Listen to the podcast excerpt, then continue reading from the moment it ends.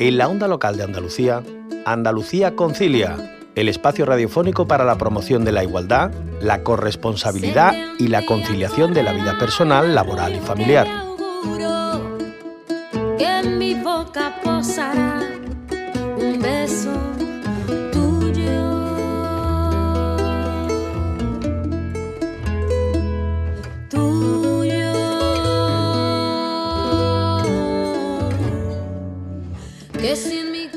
Trabajo, asistencia y superación de barreras son las tres palabras que componen el acrónimo de la Fundación TAS, una entidad, una entidad andaluza sin ánimo de lucro, que nació en 2002 ofreciendo nuevos recursos para personas con discapacidad en las zonas rurales. En concreto, el objetivo de esta fundación es mejorar la calidad de vida de las personas con diversidad y con trastornos del desarrollo y de, las, y de sus familias en entornos rurales para que sea una vida lo más plena y participativa posible. Y lo hacen con atención individualizada, inclusiva y adaptada. Con ellos, con ellas, hablamos en los próximos minutos para identificar las necesidades de las personas con discapacidad en el mundo rural y cómo se articula la conciliación y la corresponsabilidad para estas personas en ese entorno. Y para ello tenemos al otro lado del teléfono a Maura Fernández, que es responsable de comunicación en la Fundación TAS. Señora Fernández, bienvenida a la Onda Local de Andalucía. Hola, buenas, ¿qué tal? Bueno, decíamos en este caso, en el caso de la Fundación TAS, lo que trabaja son dos variables que se suman. Por un lado, personas con discapacidad, personas con diversidad funcional y el mundo rural.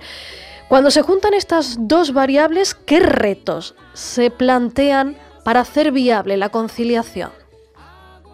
Bueno, desde el inicio mm, el reto más importante era reducir el tiempo de, transporte de unos lugares a otros, porque claro, en la zona rural no teníamos tantos recursos y había que desplazarse casi siempre o, a, Sevilla capital o a ciudades, a otros pueblos más grandes que tenían ese recurso. Entonces, para poder atender a, a los usuarios y a la familia, pues se necesitaba mucho tiempo. Entonces, la manera de acortar ese, ese tiempo era teniendo más recursos en, la, en cada localidad. Porque eh, entiendo por lo que dice que los municipios pequeños en general carecen de los recursos necesarios para hacer frente a las necesidades de una persona con diversidad funcional. Claro, cuanto más pequeños son, más difíciles tener esos servicios, aunque cada vez, por suerte, tenemos más, más recursos, más herramientas, pero sigue, se sigue necesitando mucho más y, además que la gran parte se concentra en Sevilla Capital. ¿Y de qué recursos estamos hablando para que nos hagamos una idea? Pues desde unidades de día, centros ocupacionales, eh, servicios de logopedia, de apoyo pedagógico, de fisioterapia. Entonces ya esos recursos sí están dentro de Fundación TA en cada localidad. Y, en ese sentido, Fundación TAS, ¿qué ofrece a los familiares de, vamos a ponernos en el caso de los menores, niños, niñas, que tienen, pues eso, diversidad funcional? ¿Cómo les alivia eh, esas 24 horas intensas que tienen que, gestionar? ¿Cómo se las alivia la Fundación TAS? ¿Qué servicios les ofrece?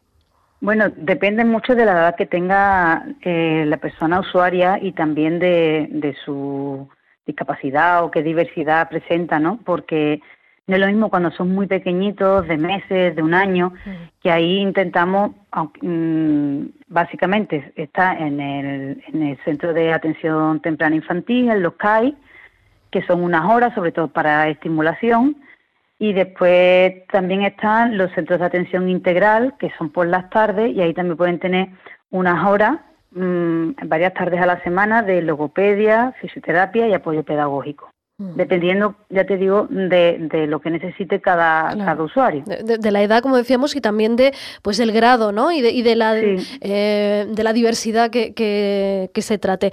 Y Maura, eh, claro, esto para los padres y para las madres es un alivio fundamental, pero cuando vuelven a casa, ¿a qué retos se enfrentan? ¿Cuál es la realidad en el mundo rural para estos padres y madres que tienen que, bueno, atender a una persona con esta, esta realidad? Hombre, en general necesitan muchos apoyos, porque una persona dependiente, hombre, también depende, vuelvo a decir, claro, del grado. no es lo mismo cuando tiene un grado muy importante cuando tiene menos. También es verdad que cuando tiene un grado mayor mm, hay más recursos, por ejemplo, en unidades de día se llevan muchas más horas. En los servicios que te, te estaba contando anteriormente son 45 minutos, una hora, una hora y media, porque mm, necesariamente tienes que estar pendiente de esa persona. Y teniendo en cuenta eso, Maura, mm, em, ¿se puede decir que, es posible hoy la conciliación en el mundo rural andaluz para los padres y madres con niños con diversidad funcional? ¿Tienen la posibilidad de conciliar o es directamente imposible? Hombre, imposible no. Cada vez hay más recursos, pero sigue siendo un reto en realidad. Mm, no está cubierto todo. De hecho, seguimos intentando por poder ofrecer más horas, más servicios y seguir cubriendo también otras necesidades, ya no solo de, cubrir la necesidad de su hijo, sino incluso la de la persona en sí, la familia. Eh, claro, porque también hablamos mucho cuando hablamos de cuidados y a veces nos olvidamos de los cuidadores, de las cuidadoras que necesitan también un espacio para, bueno, pues para cargar eh, las energías, por decirlo así.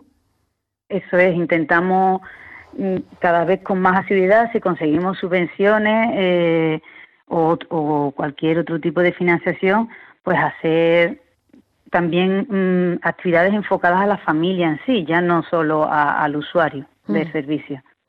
Y Maura, estamos hablando del trabajo, del servicio que ofrecéis a los familiares de estos niños y niñas, pero vosotros dentro de la Fundación TAS también tenéis un plan de conciliación que trata de, hacer compatible la vida laboral de vuestros trabajadores, de la gente que forma parte de la Fundación TAS, con la vida laboral, eh, con la vida personal y con la vida familiar. ¿Cómo es ese plan de conciliación? ¿Cómo lo tenéis enfocado? Pues es verdad que también es necesario conciliar la vida de, los propios trabajadores, ¿no? Con su vida personal y, laboral y para que estemos todos un poquito más felices, porque además en nuestro trabajo se requiere de bastante energía y hay que estar bien cargado emocionalmente positivamente. Entonces es eh, esencial que intentemos de conciliar lo mejor posible. Medidas, pues, por ejemplo, se permite teletrabajar a aquellos que no, en las horas que no hay usuarios, se permite teletrabajar, lo que te quita también el tiempo de transportarte, de, muchas otras cosas que, que en realidad también te descarga o incluso adaptar tu horario a tu vida familiar. Si tus hijos necesitas llevarlo tú al colegio, por ejemplo, pues se puede adaptar el horario a eso. Mm. eh, llevarlos o recogerlos ya según cada familia, claro. Hijos o, vida con personas dependientes. Claro, porque es verdad que hablamos mucho, cuando hablamos de conciliación nos fijamos mucho en los hijos y en las hijas, pero eh, este es un abanico mucho más amplio, el que requiere de los cuidados. Hablamos de personas dependientes, personas mayores, personas con algún tipo de, de discapacidad. Y Maura, eh, empezabas hablando de cómo, em, bueno, vuestros primeros pasos fueron precisamente para tratar de aligerar las distancias para que el tiempo no fuese tan, tan dilatado y acabas de hacer referencia también pues, al teletrabajo que es una forma también de, aliviar esa situación. Entiendo que uno de los principales retos, por lo que me dices, en el mundo rural es precisamente eso, eh, la distancia, el tiempo que se gasta en ir a cualquier sitio para realizar cualquier servicio, cualquier labor. Sí, de hecho, en Fundación estamos implementando aparte de que se pueda teletrabajar, para teletrabajar tienes que tener también una plataforma, una red donde poder, claro, mm, digital también, tenemos que tener eso, pues nos vamos preparando mejor digitalmente para poder hacerlo desde casa y no tener que ir a un sitio concreto. Además, nosotros trabajamos con, con información que, que no puede perderse, entonces tiene que, que, que los datos de los usuarios es muy importante que toda la, privacidad se, se, contemple. Entonces, mm. para eso tenemos plataformas, vamos, estamos todavía construyendo diferentes, mm. diferentes métodos para poder trabajar todos y compartir solo la información que sea relevante para cada, para cada persona.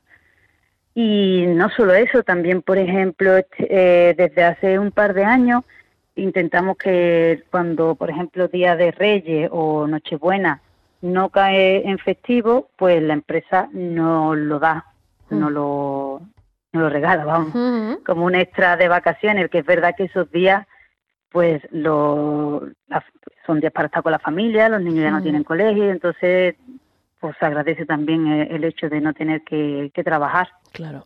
Y, Maura, eh, estamos hablando, vosotros que conocéis la realidad del mundo rural eh, a pie de calle, que lo vivís y además vivís la realidad de todas esas familias que además tienen que, que hacer frente a, esa realidad de la diversidad funcional apostar por más servicios, por mejorar esos servicios, por acercarlos a este tipo de poblaciones, podría revertir eso que hemos llamado la España vaciada. Esa sería una buena fórmula para que deje de ser una salida necesaria para muchas personas, los municipios, y que la gente se quedara en esos pequeños municipios.